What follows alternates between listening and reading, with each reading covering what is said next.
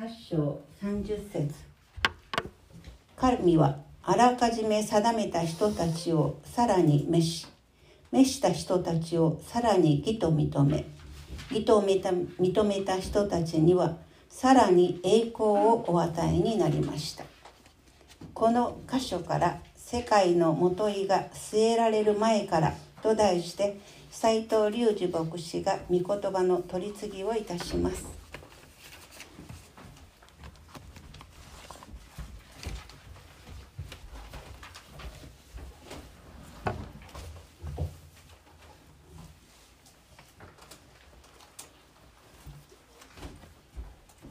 おはようございます。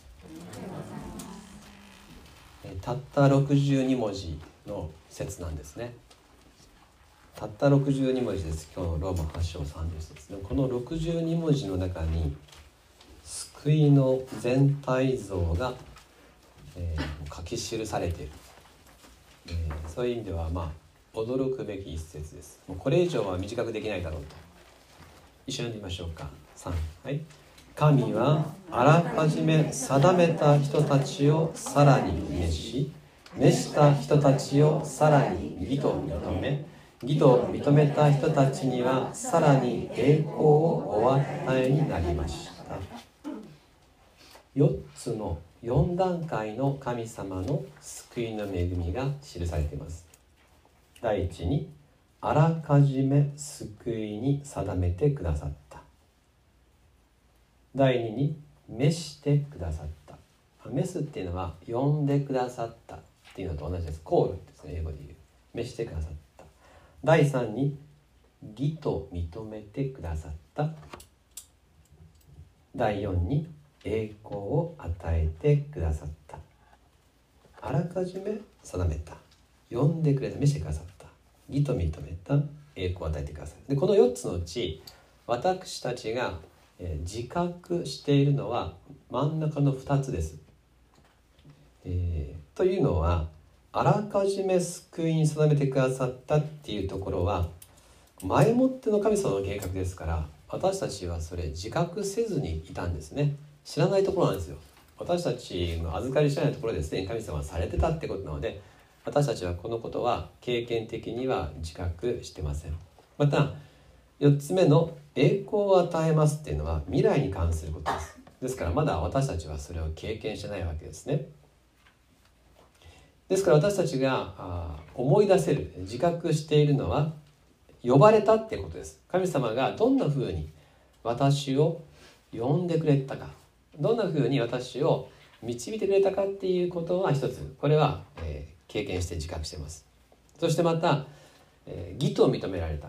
どのようにイエス・キリストの十字架の愛を信じたか。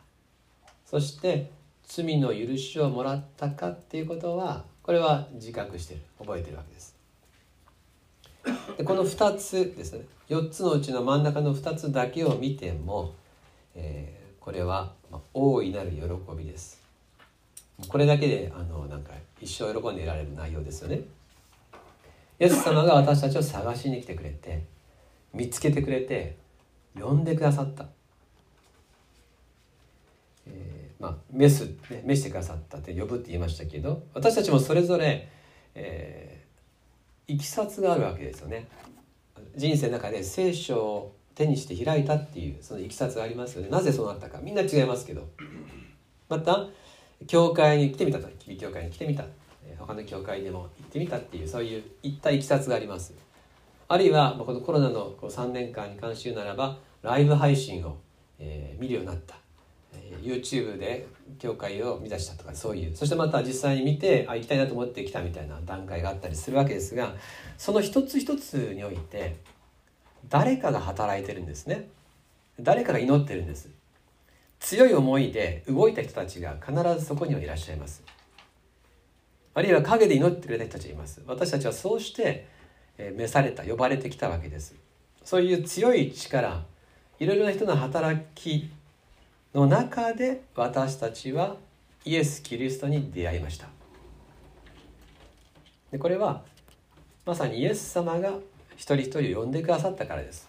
この皆さんが一人一人がイエス・キリストに出会うようになったそのいきさつのプロジェクトリーダーはイエス様なんですね。イエス様が人々に働きかけて出会えるようにしてくださったわけです。でこれ面白いのは全員違うんですよね。誰の話を聞いても同じ人いないんですよね。みんなそれぞれな出会い方をしている。イエス様があなたを呼び寄せてくださった。まあ、マルコの福音書の言葉を開きたいんですが今日何回の123うん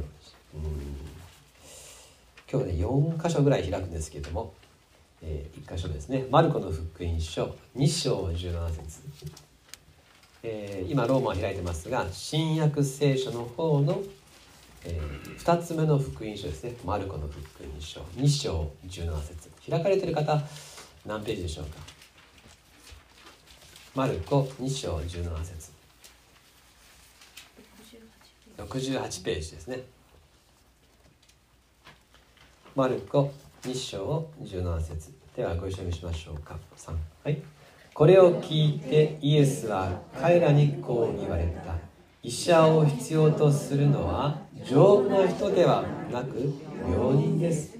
私が来たのは正しい人を招くためではなく罪人を招くためです。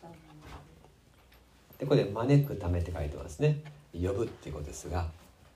まあさらっと読んじゃうんですけどイエス様はこうおっしゃってるんですよ。私が来たのは招くためです、えー、招くっていうのはですね私のところに来なさいっていうのを招くでしょ。イエス様の方で来てるわけですね。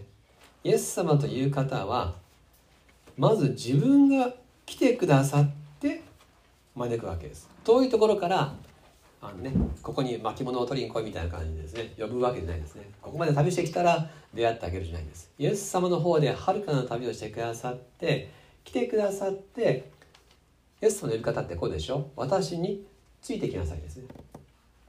つまり一緒に行こうなんです。私がいる場所まで来てくれてさあおいでって一緒に行こうって。それがイエス様の呼び方です。優しい方ですからこのイエス様の優しさに触れますとどうしてもですねついていきたくなっちゃうんですよね。ついていかざるを得ないんです。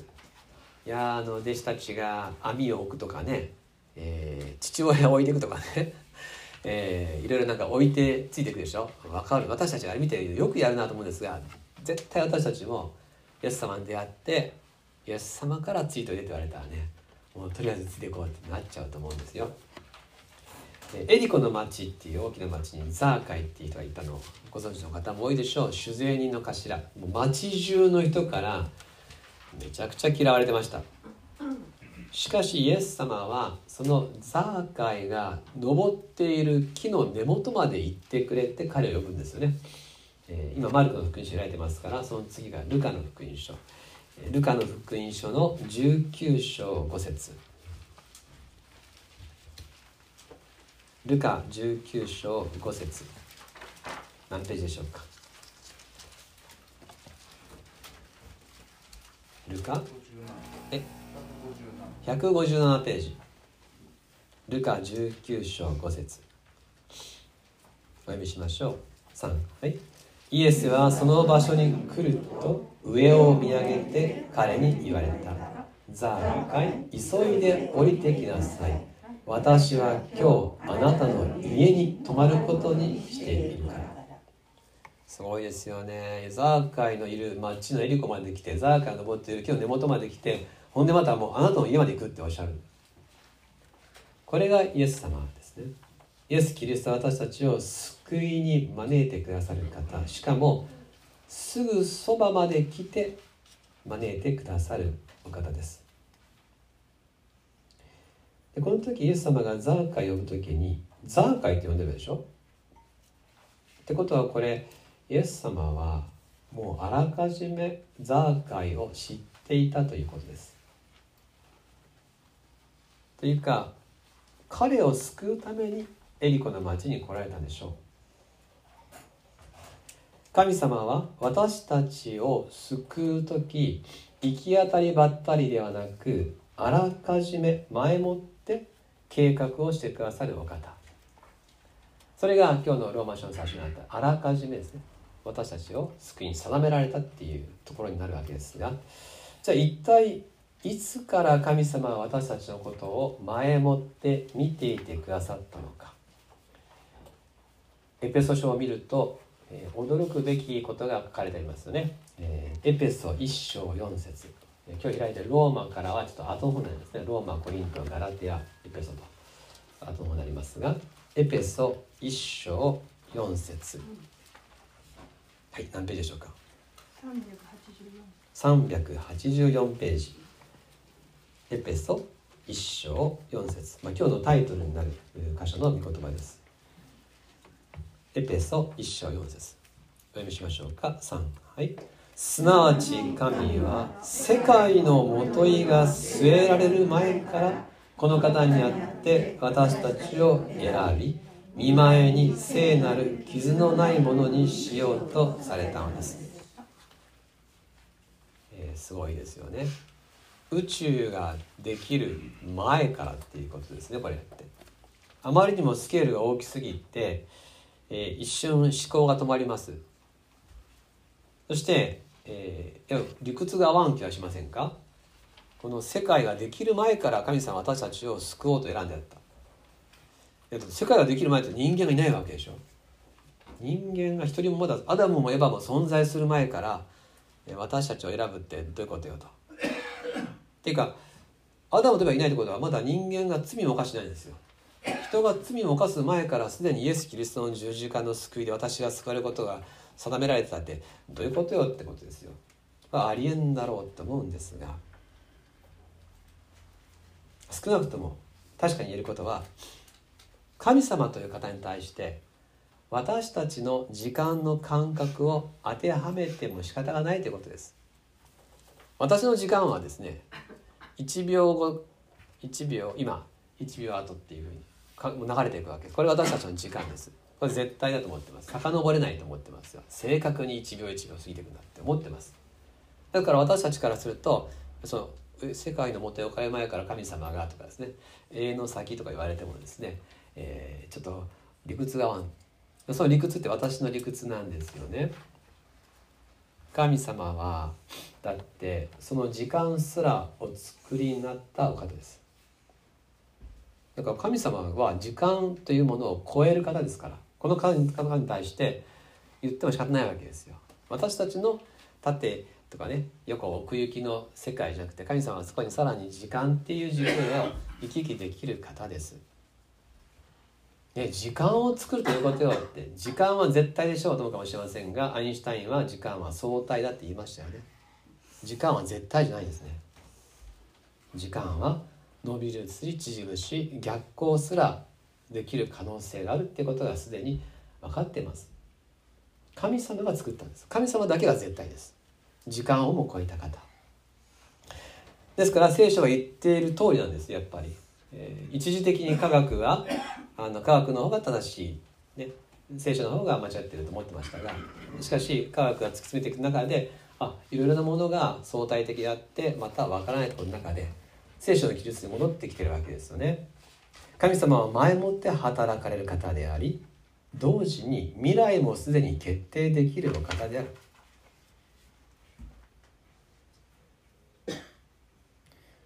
そこでじゃあこの運命なのかと全部がもう全部がもう全て神様のプログラミングがあって全てが実はもうモデルがもうこうなってると。私がここで立って喋ってるのもですね、えー、そこでねどの高が座ってるのもってことはもうこれ全部もう全部きっちり決まってるのかって多分そうじゃないんですよ。聖書の記述の中で人が自分で判断するその行動に責任を持たなきゃいけないっていう事柄も出てきますよね。っていうことは私たちの自由意志とか選択っていうことも関わってます必ず。ただどこまでが神様の定められた計画でどこからが私の自由意志なのかっていうそのところを私たちは見極めることはできません。わからないんです。けれど聖書が御言葉が言っていることは神様は天地のもといが置かれる前からすでに私たちの名を呼んでいたっていうこと。これは事実です。そしてもう一つの事実は私たちはそれぞれの短い人生の中でその招きに応えることができたってことです。この2つは事実です。それ以上のことは分かんないです。私たちは呼ばれた。そして答えることができた。そして神の子供にしていただけた。この事実をどんなに神様は喜んでいらっしゃるか。どんなに喜んでいらっしゃるかですね。なぜなら天地のもといが置かれる前からずっとそのことを待ち望んでいてくださったからです。今日の御言葉もう一回お読みしましょう。ローマ8章30節3はい。神はあらかじめ定めた人たちをさらに召し召した人たちをさらに義と認め義と認めた人たちにはさらに栄光をお与えになりました。召した人たちをさらに義と認め。呼び声に応えてイエス・キリストを信じる人は義と認められるんです。義と認めるっていうのは平たく言えば罪がないと宣言されるということです。あなたに罪はありませんって言われるんです。神様は義とを認めてくださる。罪を許してくださる。これ私はですねもう子供の時から聞かされてるんですね。物心ついたらこの吉備教会にいましたから。ですから私は多分もう最初に聞いた神様の話は十字架の救いだと思いますよ。ですからどこかで当たり前のようなですね。クリスチャン2世の人はねそういう人いますね。イエス様の十字架が当たり前。もう知ってる知ってるってもう100回聞いたと。なると。ところが自分で旧約聖書を読むようになった時に十字架の救いは当たり前じゃないと思いました。なぜなら旧約聖書では神様が義なる神であるっていうことが書かれてるわけですよ。義なる神。つまり義っていうのは罪がないってことでしょ。義なる神ってことは罪がない方なんです。神様には罪がない。そしていかなる罪も神様は見逃さない。あの行いじゃないですね。心の中の罪も神様は見逃さない。どんな異物も混ざり物も神様は許さない。罪に対しては必ず裁きをもたらす聖なる方だってことがはっきり書いてます旧約聖書に。そしてその罪を清めるためにはどれほどの犠牲が必要かということも現れます。その義なる神様の旧約聖書の上に新約がありこの方が十字架にかかってくださってあなたを義と認めるって書いてあるわけです。となりますと十字架の許しっていうのはどんな罪をも見逃さない方が許すといった以上どんな罪も許されるわけです。だから十字架なんです。なぜあれほどまでの苦しみにイエス様が遭われるのか。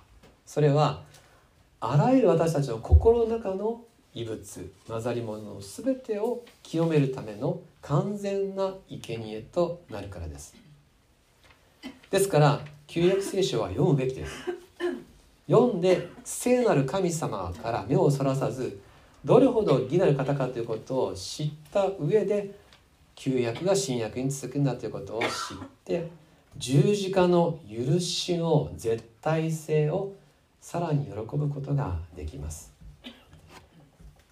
義なる神があなたを義と認めるっていうことです。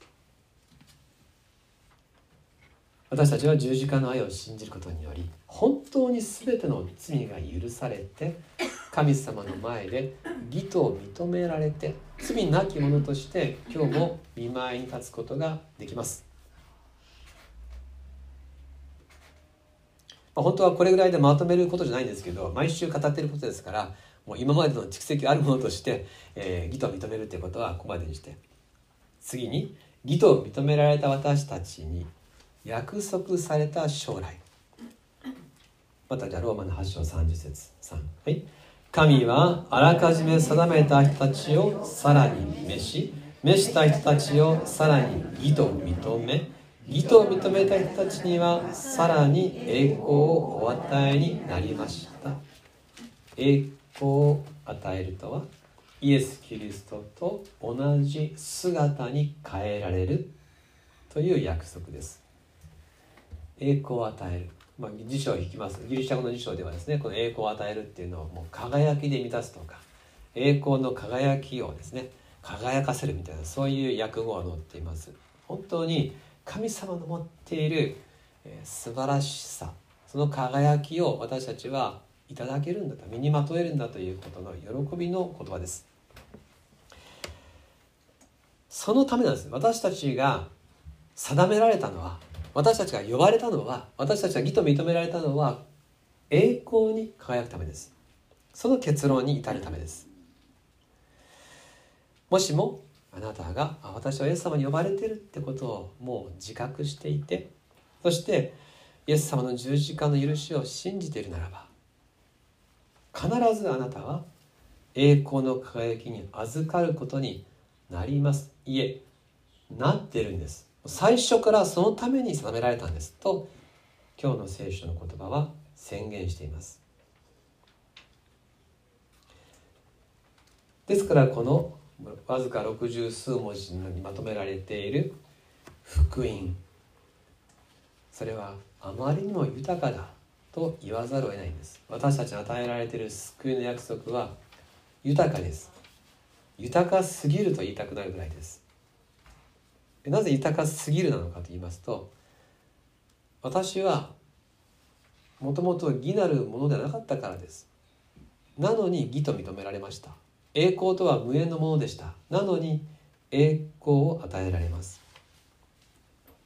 とてもとてもふさわしくないありえない私がこのような約束を確実なものとして与えられているということを思う時福音は豊かすぎるなと思うわけです。この世界の価値観ではありえない。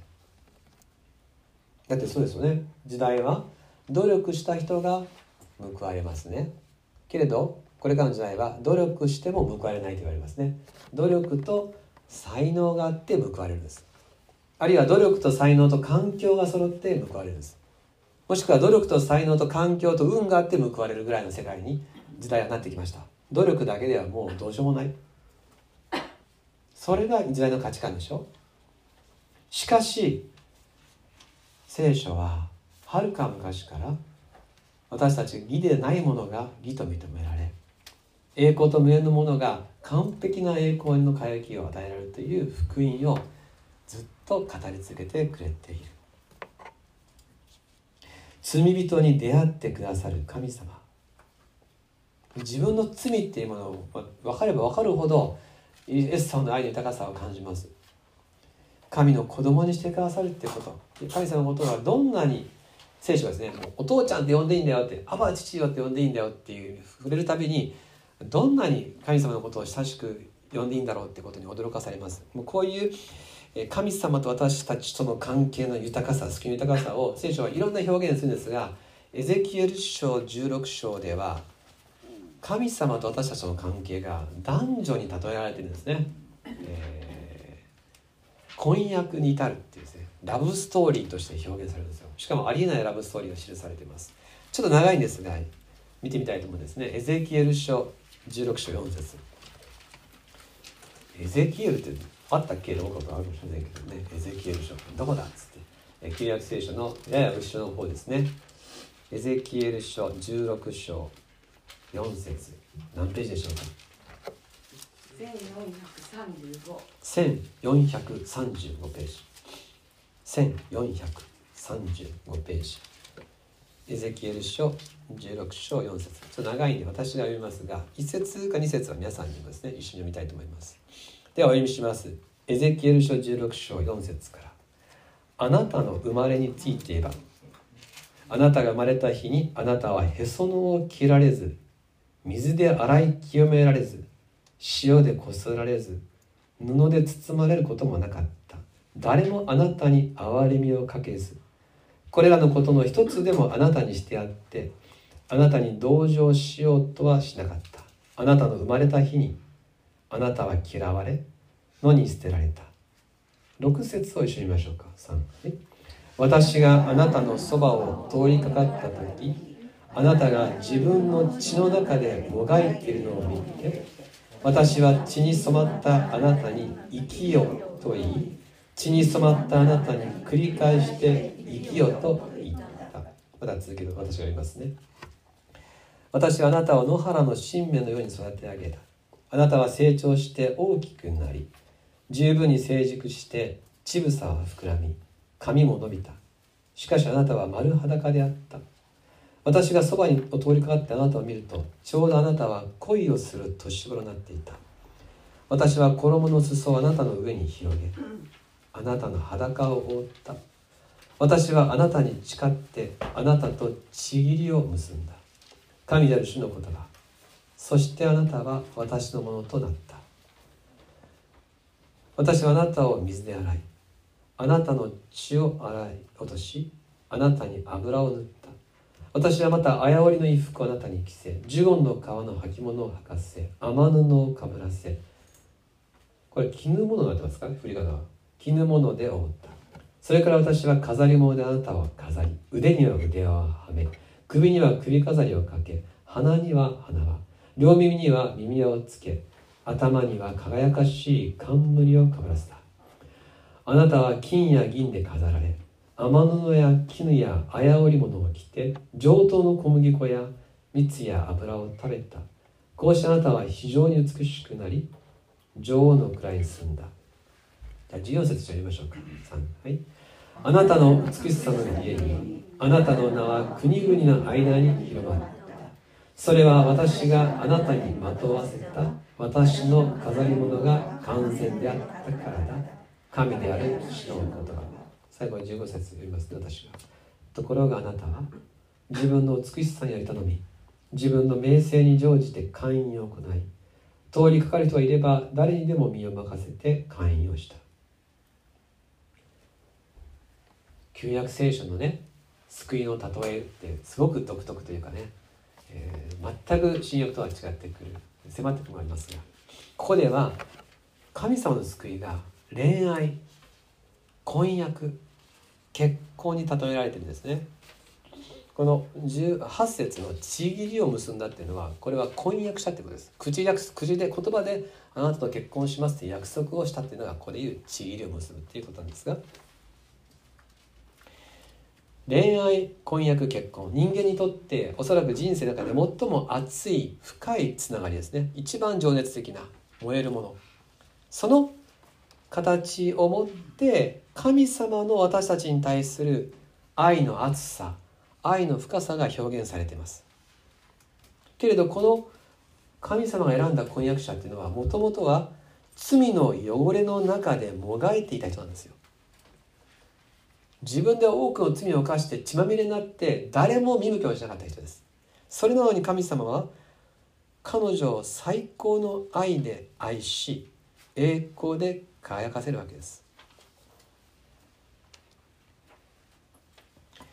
ありえないサクセスストーリーですね。シンデレラの物語。ありえないラブストーリーですがこの続きを見るとさらに驚かされます。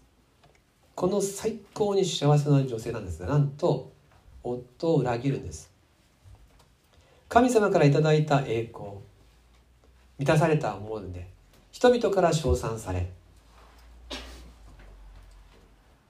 満ち満ちた時に彼女はそれを履き違えて自分が素晴らしいなと。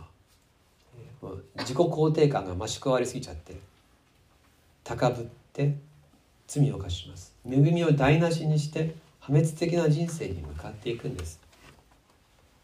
じゃあこの女性は夫に捨てられて滅んで終わるのかというとそうではありません。神様に背いたこの女性はこの後その罪ゆえにさまざまな苦しみを味わいますがけれど決して婚約者は彼女を見捨てません。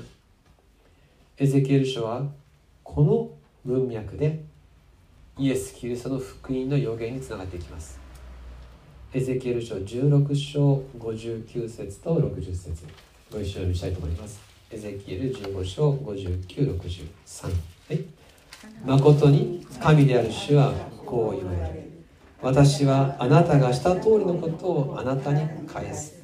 あなたは誓いを蔑んで契約を破ったのだ。だが私はあなたが若かった日々にあなたと結んだ契約を覚えてあなたと永遠の契約を立てる。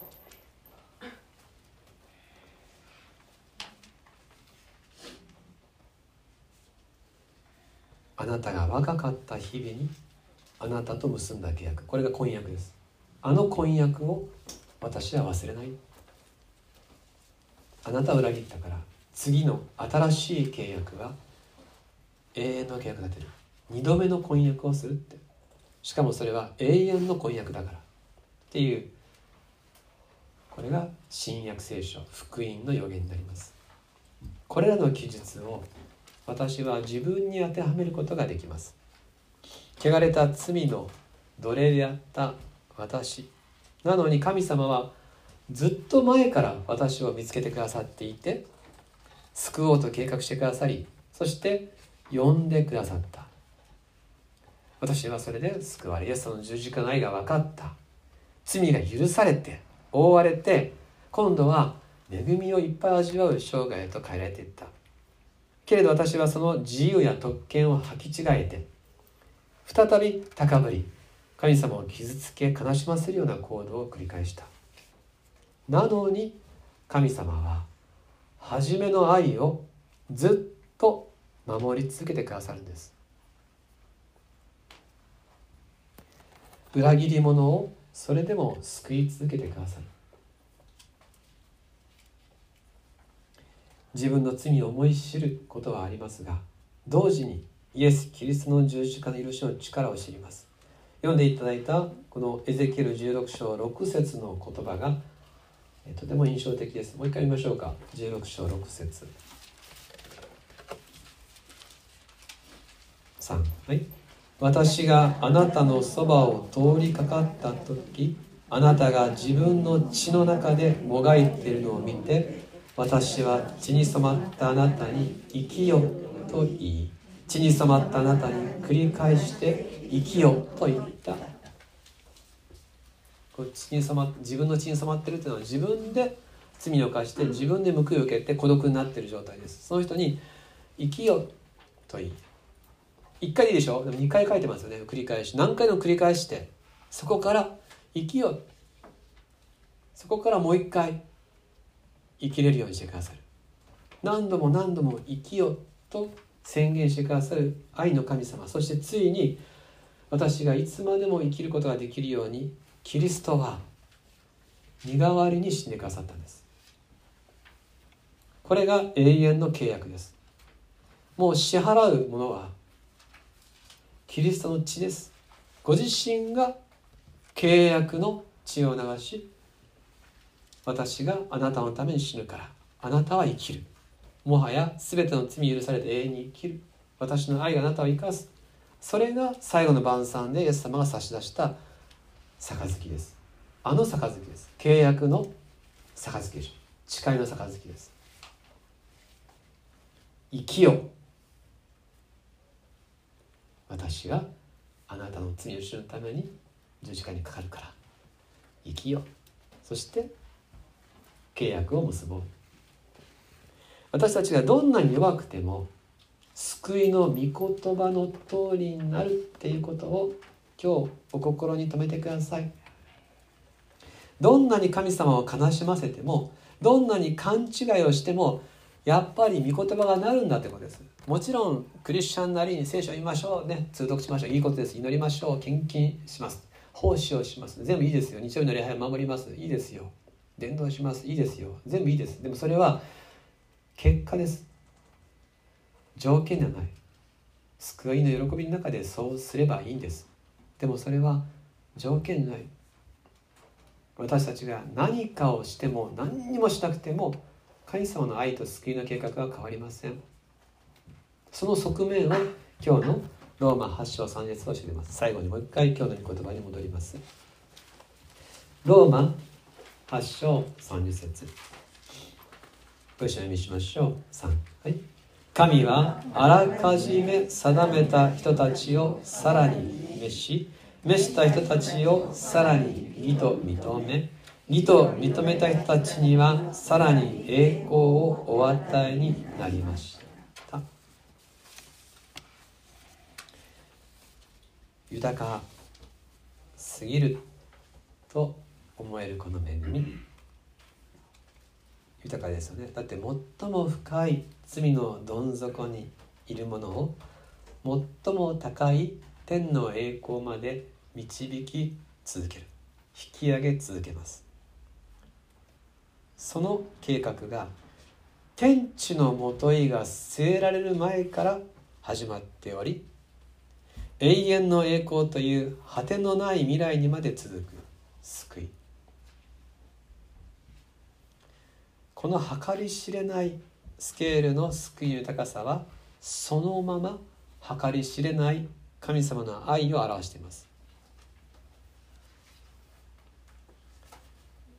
この広くて高くて長くて深い豊かな愛のただ中を生きている私たちとしましてはできることは今の一秒一秒を慈しみながらこの愛に感謝をすることです。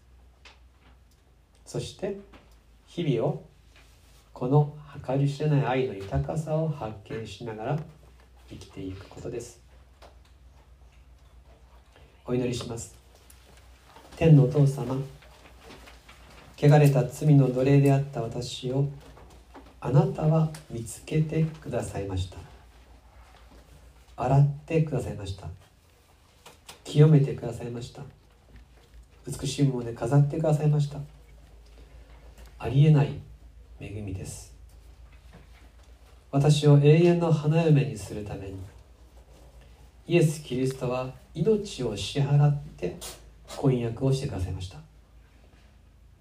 栄光に輝く天の恵みははるか昔天地のもといが据えられる前から始まっていました。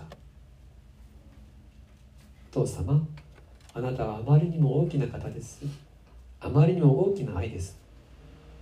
私はただ感謝をするだけです。願うことはただ一つ。いつまでもあなたと共に暮らすことです。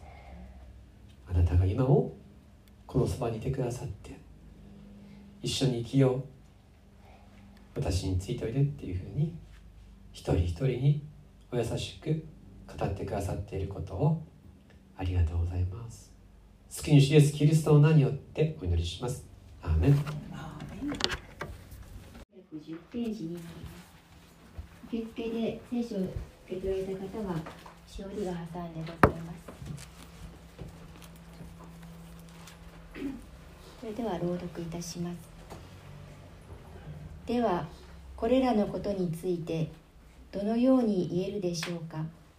神が私たちの味方であるなら、誰が私たちに敵対できるでしょう。この箇所から「無敵の方と共に」と題して斉藤隆志牧師が御言葉の取り次ぎをいたします。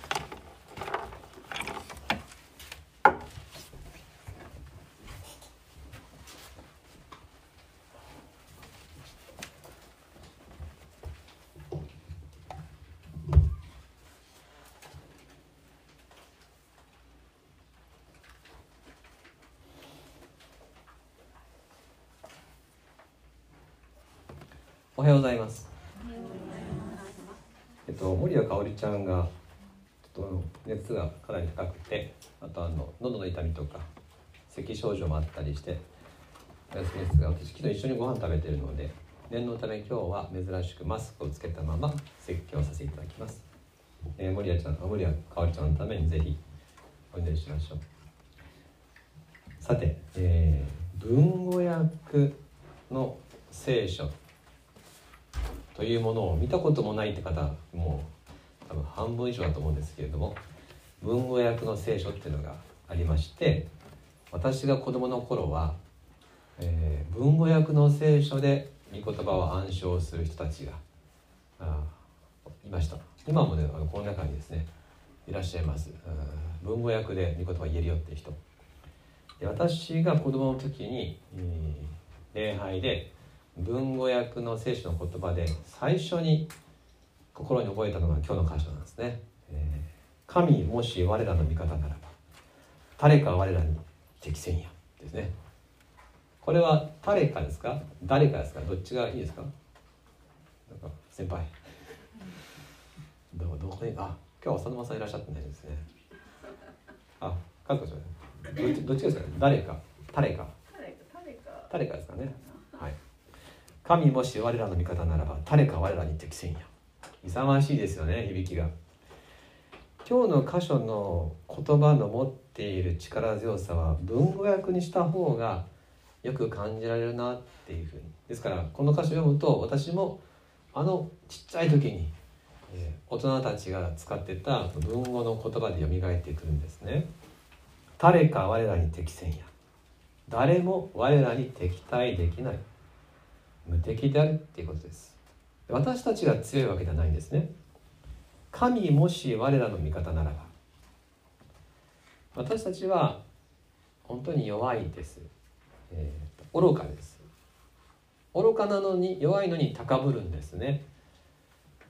それですぐに平安を失い先々のことでいつも怯えています。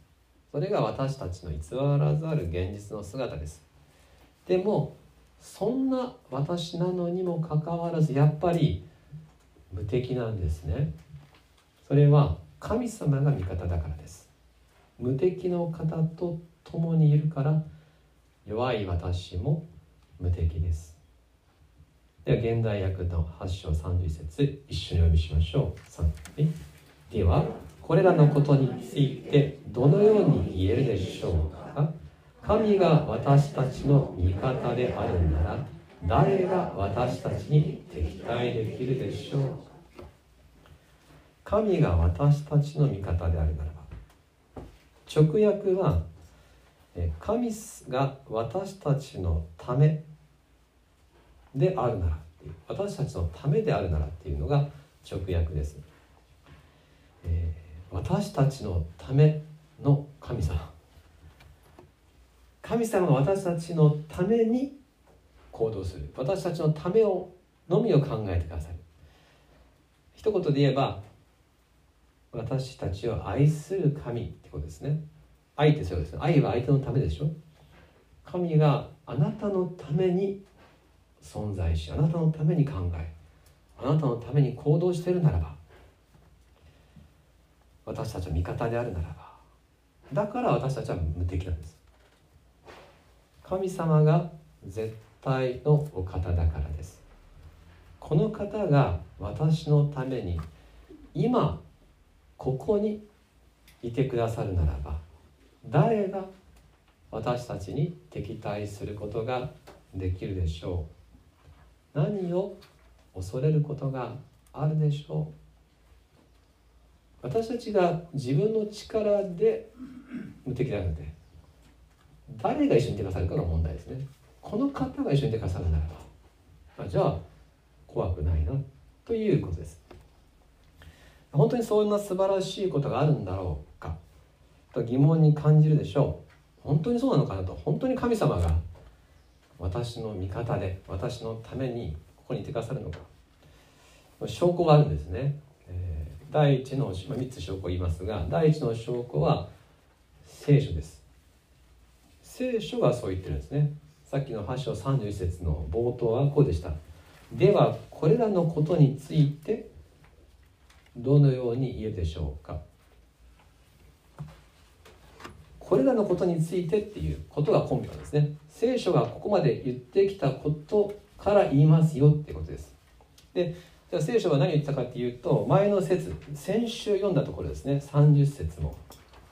お読みしましょう。3はい。神はあらかじめ定めた人たちをさらに召し召した人たちをさらに義と認め義と認めた人たちにはさらに栄光をお与えになりました。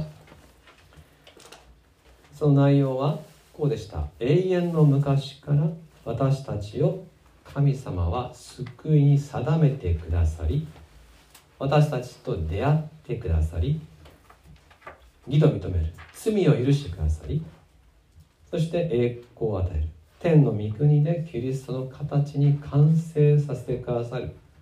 そういう救いの全体像が一節でまとめられたわけでしょう。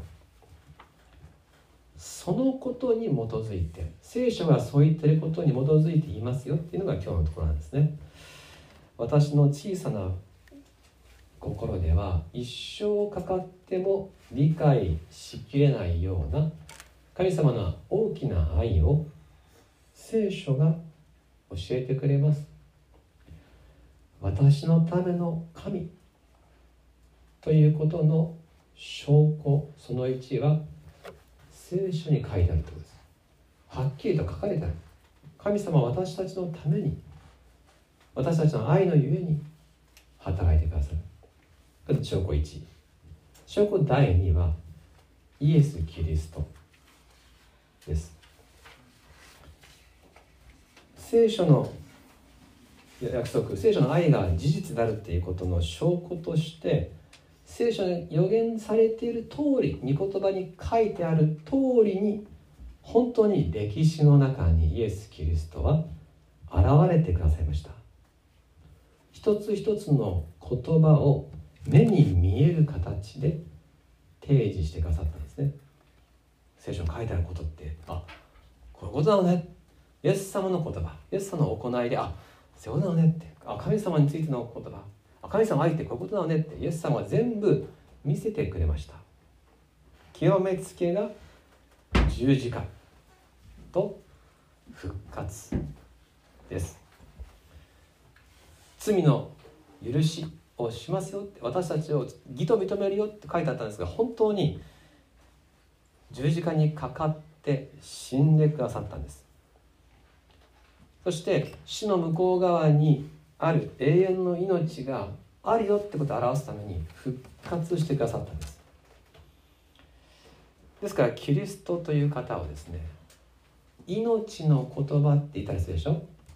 命の言葉っていうのは命がある言葉言葉が生きている。生きる言葉、まあ、そういうふうに訳せます。イエス・キリストは聖書という言葉が命をもって実際に生き動き存在されたんです。これがキリスト。聖書の言葉が確かであるということを裏付けた方。私のための神っていう聖書の証言を実証したのがキリストです。これが証拠の2つ目。そして証拠第3は精霊です。精霊は信じる者の心の内に住まわれる神の霊です。聖書とイエス・キリストによって神の愛を信じた人のうちには精霊が住まわれる。この方は果てしない神様の愛を現実の生活の中で教えてくださる方です。聖書っていうのは言葉ですよね。言葉っていうのはあの私たちの理性に働くんです。知性とかね理性に働く言葉ですから、えー、ギリシャ語でロゴスって言ったら言葉っていう意味と理性っていう言葉ともう同じ両方なんですよ。ロゴス一言で言葉も理性も表します。ですから私たちが物事をね思考する論理的に考える筋道を理解するっていうのは全部言葉でやってるんですよ。道具は言葉です。試しに言葉抜きでですね何かを考えると思ったら考えられないんですね、えー、今日の晩ご飯のこととかね今週の計画とかねこういう論理的なことって言葉という道具を使わずにそれを買うと思ったらもう何にも考えられないことに気づきます。言葉は理性。聖書は理性に働きかける。精霊は感性に働きかけてくださる。霊ですから。あるいは魂って言われたりするんですけど私たちの存在の本質に働いて言葉ではないけれども確かな感覚の中で信仰を導いてくれます。ですから私のための神様っていうそのものがもう私の中にいらっしゃるということですね。これ精霊の証拠です。あ私たちは理屈抜きって言っていいんでしょうかね。いや本当は理屈抜きじゃなくて聖書の言葉と共にもっと深いところで御言葉が実現しているんだっていうもう感覚を与えてくれる。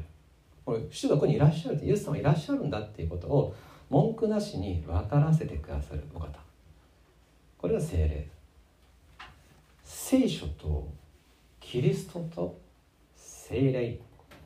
これらの証拠が土台となって今日一つのことを私たちに宣言してるわけです。それは神様は私たちのために働く方。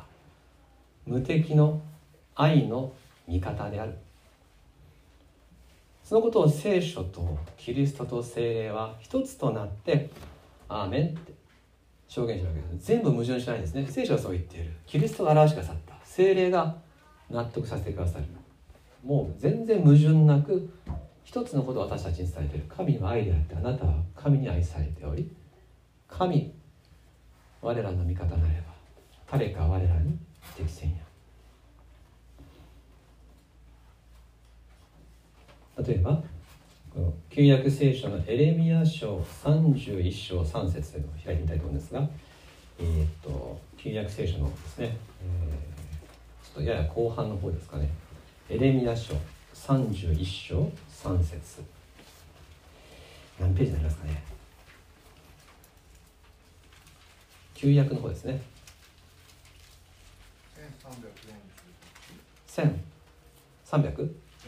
48ページ。エレミア書31章。3節。はい。ありましたか？エレミア31章。3節。1351ですか？48はい。いいんです。いいんです。それをやってる間に皆さん開けますからもうバッチリです。すごいこと書いてるんですけど一緒にやりましょうか。エレミア31章3節3はい。主は遠くから私に現れた。永遠の愛を持って私はあなたを愛した。それゆえ私はあなたに真実の愛を尽くし続けた。この一節。まあこれはあの書いてある言葉はね分かりますけどこの意味の深さは途方もないものがあるわけですが御言葉がまず私たちの理性に対してこの言葉の意味を返してくださる。私たちはこの字面を追って書いてある内容を理解できます。そしてでもこの言葉はキリストによって明らかになりました。イエス様によって私たちは本当にこの言葉がどういう意味を持つのかを知るわけです。あの十字架の愛。永遠の命。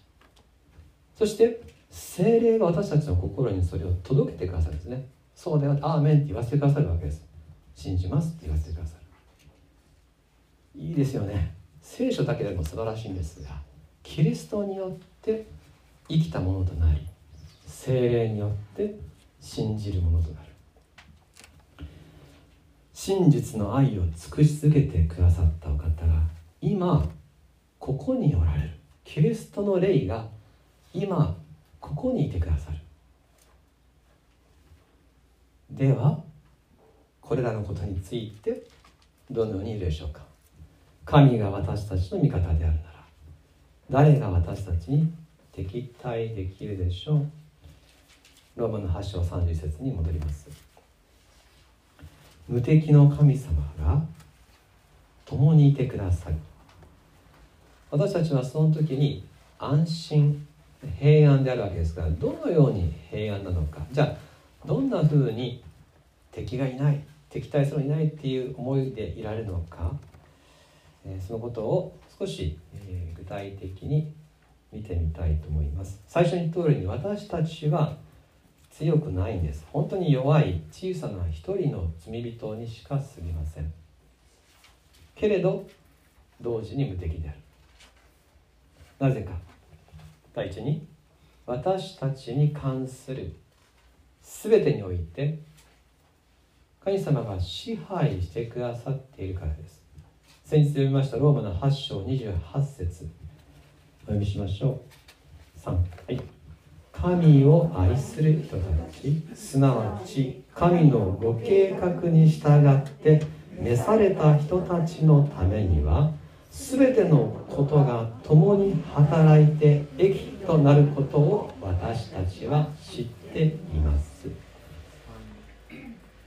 全てのことが働いて益となる神様の技があるわけです。ですから私たちが強かろうが弱かろうが神様の方で全てを恵みの結果となるようにコントロールしてくださっている日々の生活の大小で私たちは一喜一憂しますよ。しますよね。ポイントカードあともう一個でポイントが全部止まるとこだったのにね。昨日まででしたって言われた時にやってきちゃうと思うじゃないですか。そんな感じのことでねもうさまつな事柄でですね一喜一憂します。逆のことがあったらお喜びですよね。あ20年安かったとか思った時にねもうやったと思うじゃないですか、えー、しかし一喜一憂は日々繰り返されますが絶望はないんですね。私たちはもう絶対絶望っていうようなことはありません。なぜなら一切のことが神様の手の中にあるからです。神様と共に生きているこの時点で最終的な喜びが決定されているわけです。私たちは必ず最後は栄光の喜びに終わるということが約束された人生を生きています。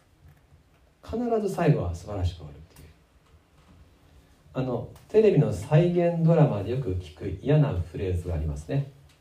しかしその幸せも長くは続かなかったのでした。みたいなのあるじゃないですか。ちょっと BGM が暗くなるんですねそういう時ってね。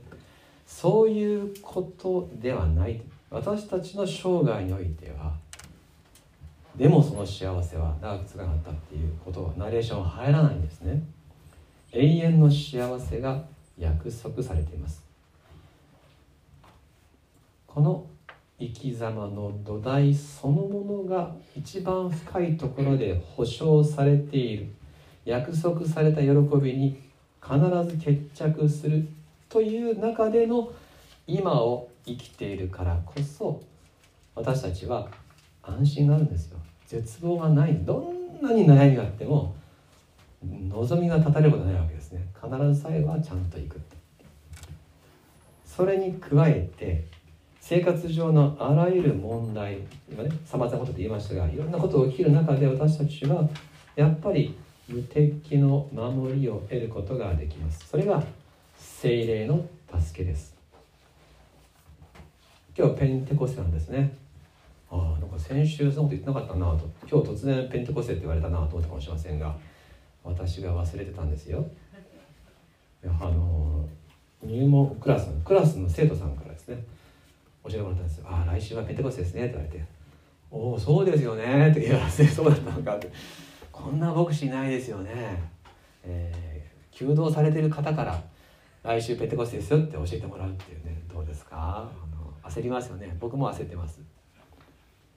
今日はペンテコステ2000年前のこの日イエス様の弟子たちに精霊が天から与えられた記念の日です。神様素晴らしいですよね。牧師がペンテコステを忘れていてもちゃんと聖書の箇所はペンテコステのメッセージとつながる箇所になってるんですよね。安心です、えー、感謝です。精霊はまさに無敵の助け主であり救いの勇者です。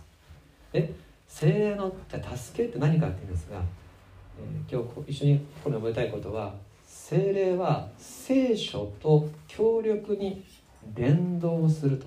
つながると。共に働く精霊と聖書は強く共に働きます。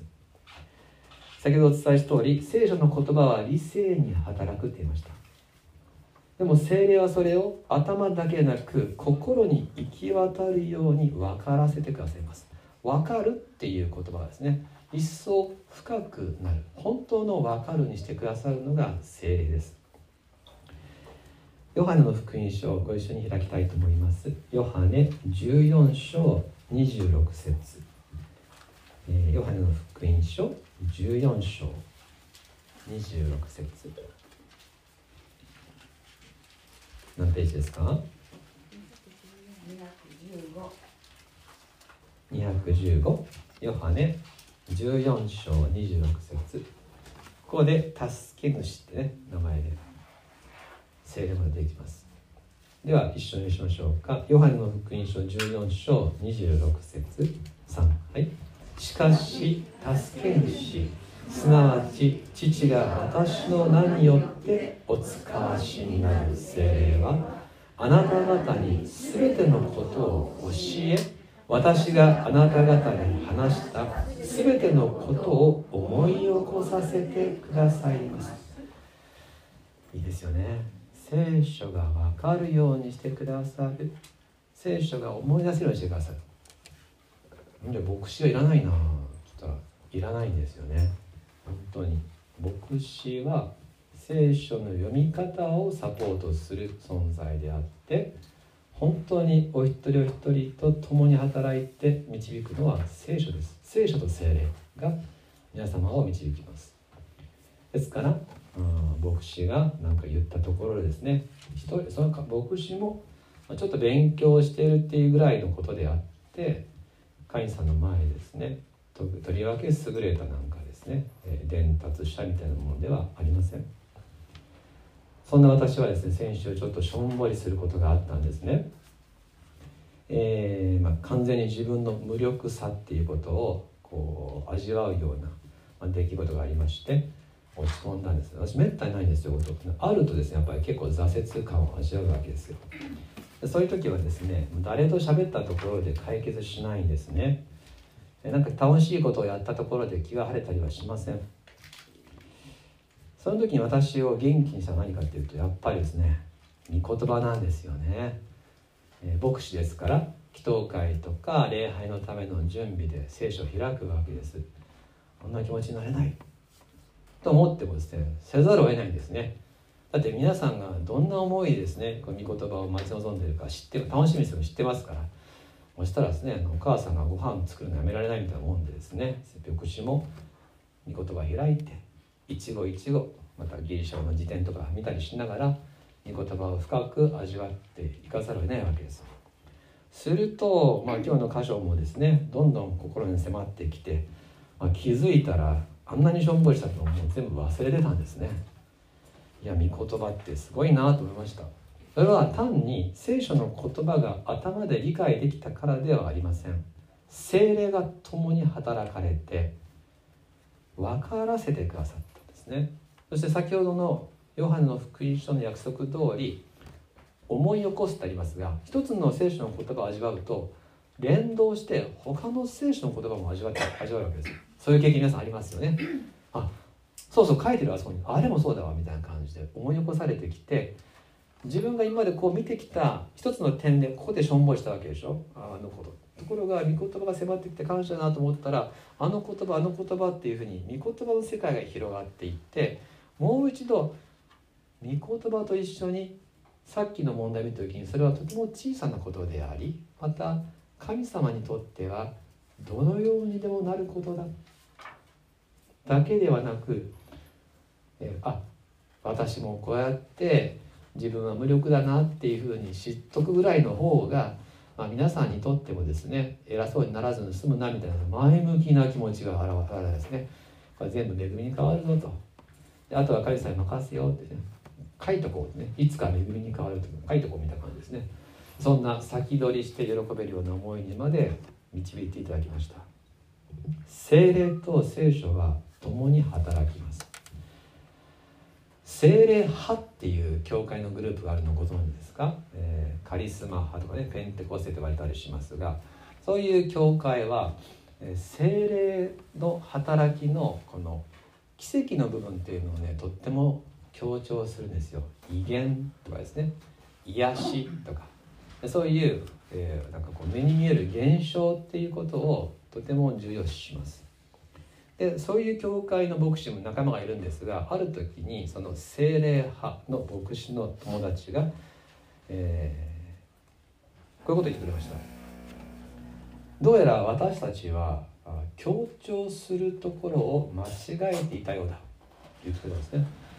どういうことって聞いたらペンテコステの日に起こった出来事あるいはね、まあ、ご存知の方いらっしゃるでしょうか。強い風のような響きがあって天からこう炎がねのような舌が降りてきたみたいな。で揺さぶられてですね一度はこの突然外国語で喋り始めたっていう神様の福音を語り始めたっていう。そういうね奇跡が始まってなんかすごいもう力が生まれる奇跡が始まるみたいな感じがしてたんだけど冷静にあの箇所を読んでみたら起こっていることは福音の伝達だってですね。他国の言葉で御言葉を語り出したんだ彼らは。そしてペテロはそのことを証言して説教していてあのところは奇跡の物語をって御言葉の出来事である。ということに気づいたっていうんですね。結局精霊っていうのは御言葉を語るために働く方であると。それが言葉では表現できないようなどのようにでも解釈できる体験を強調するようにとは聖書は言ってなかったということに今更に気づいたんだってことを教えてくれました。愛する皆様私たちもひょっとするとこの御言葉と精霊が働いてくださる一番の力強さというところですね。ここに焦点を当てることによってより一層ですね信仰の歩みに力を得ることができるのかと私は逆に気づかされたんですね。なんか向こうの方があの聖書に今ですね集中してるなみたいな、えー、いや本当そうなんですよ。私のダメ牧師の仲間たちいるんですけども精霊派って言われてた牧師がやっぱ聖書って言い出した。でこっちは逆もあるんですよ。ご存知ですか？逆。あのえっ、ー、とね社会派っていうんですけどもこれはですね病院を作るとか学校を作るとかいろんなこの福祉活動をするっていうことこそ福音だって言った人たちが今ですねこっちの社会派と言われてた教会の牧師たちがものすごく聖書に注意したんですね。御言葉をイエス様をって言ってるんですね。間にいるのが福音派と言われたんですけどこの福音派っていう人たちの方がこっちに傾いたりこっちに傾いたりしてるなってことをですね今教えられてる最中なんですがこれは今のね日本の教会が本当に御言葉に向かってるなっていうことに御言葉中心だって言われてた、えー、この福音的な教会が逆に教えられるような事柄が起こっていたりします。歴史は常に御言葉に向かっていく。愛する皆様。神様の言葉である聖書が精霊によって心に働く時私たちは強くされるんです。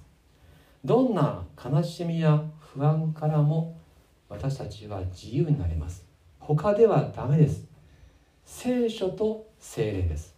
精霊はそのために来てくださいます。理性と感性が一致して喜ぶ時誰も私たちの喜びを奪うことはできません。ということでちょっとこう精霊と聖書は強力に連動するっていうこと少しお伝えさせていただきました。最後に精霊が私たちを強くするその一番の武器一番の力はキリストの愛であるということを覚えて感謝したいと思います。ローマ5章5節ですね。このこの希望は失望になることがありません続きがあります。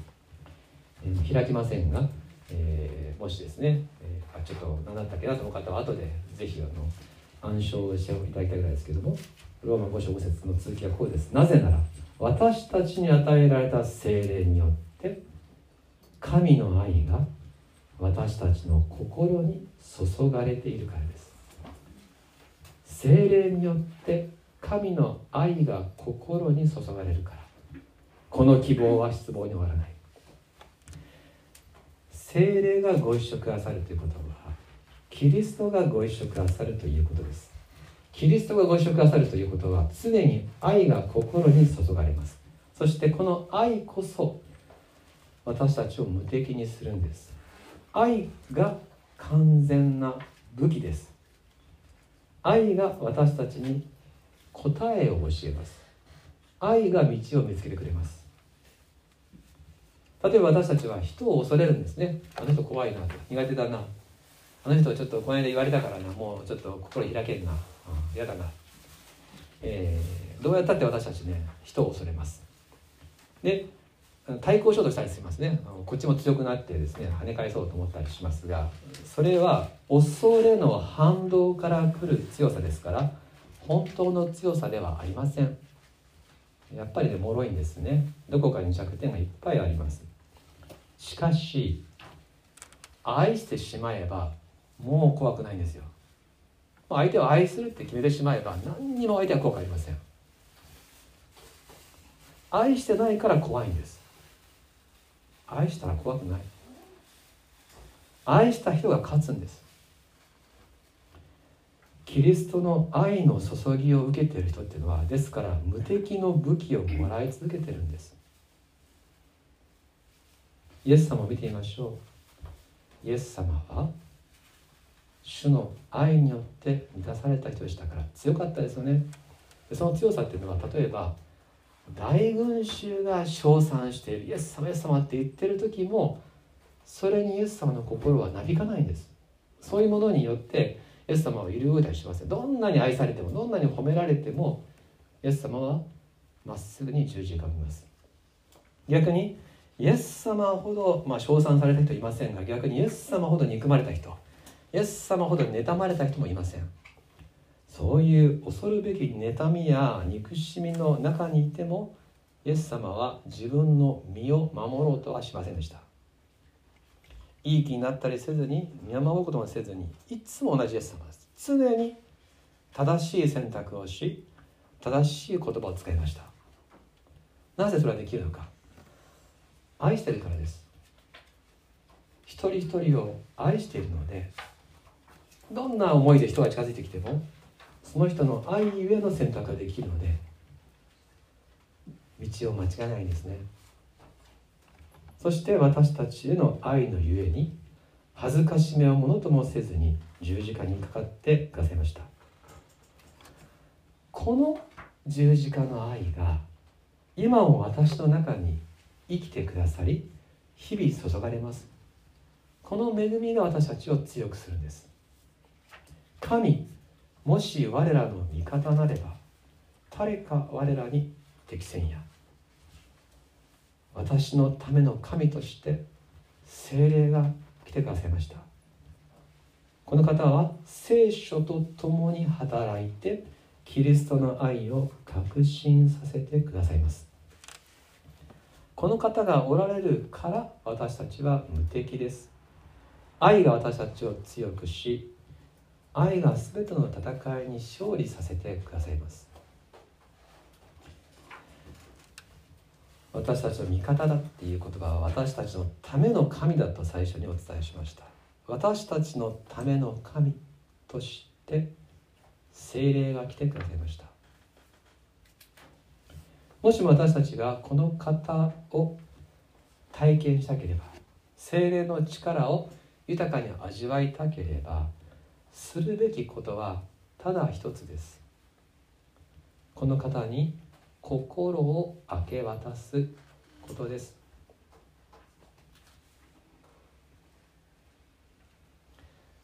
この心に精霊が住みたいとおっしゃってくださるんです。これは大変なことですね。なぜならば私たちはとてもイエス様に住んでいただけるような場所ではなかったからです。ここにはイエス様は住めない。そういう罪汚れを持っていましたがイエス様が自らご自身の体を持って身代わりになってくださり信じる人には清めを与え義と認めるよとおっしゃってくださりじゃあもう住めるねって住んでいいかなっていうふうにおっしゃってくださいもう全部イエス様ですね。もう作ってくださった私を。許してくださった。そして住んでくださるところまで全部イエス様がじゃあ住めるかなとおっしゃっている方に対してはいお住まいくださいっていうふうに心を開くだけです。本当にそれだけなんです。精霊に満たされるにはどうしたらいいんだみたいなですね。そういう本がありますが読んでみたらもう全部同じ書いてますよ。明け渡すだけですって。難しいことじゃないって。ただ明け渡すためには理性で納得し感性で信じていなければならないでしょ。聖書と精霊によってキリストが分かったら精霊に住んでいただく。どうぞ私のうちに住んでください。御心のままに私を満たしてください。とお任せすること。あなたのための神。私のための神。私たちのための神が今ここにおられて私たちに強い愛と関心を持ってくださっています、えー、御言葉を一つお読みします。もうこのままお聞きください。ヨハネの福音書14章16節。そして私が父にお願いすると父はもう一人の助け主をお与えくださりその助け主がいつまでもあなた方と共にいるようにしてください。続いて今日の箇所ローマ8章30節を最後にご一緒にお読みしましょう、ではこれらのことについてどのように言えるでしょうか？神が私たちの味方であるなら誰が私たちに敵対できるでしょう？お祈りします。天の父様ここに私がおります。そしてあなたも私の無敵の助け主としてここにおられます。心と人生を今あなたに明け渡します。あなたに愛されてあなたに導かれて今週も歩んでまいります。私の弱さはあなたはご存知です。しかしあなたとあなたの御言葉あなたの愛がある今は弱くても無敵です。あなたこそ私たちの希望です。イエス・キリストの名によってお願いします。